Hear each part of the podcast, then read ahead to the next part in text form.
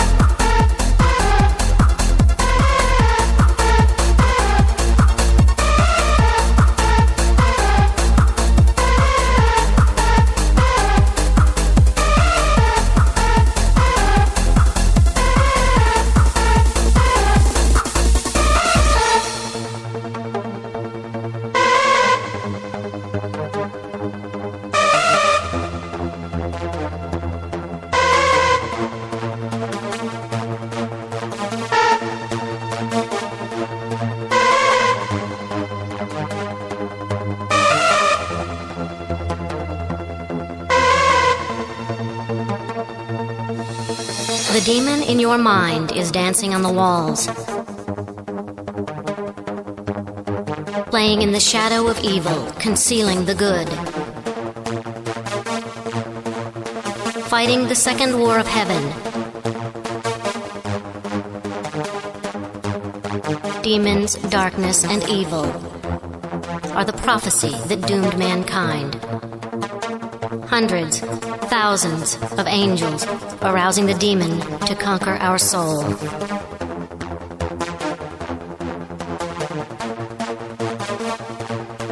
So come now, children of the demon. So come now, children of the demon.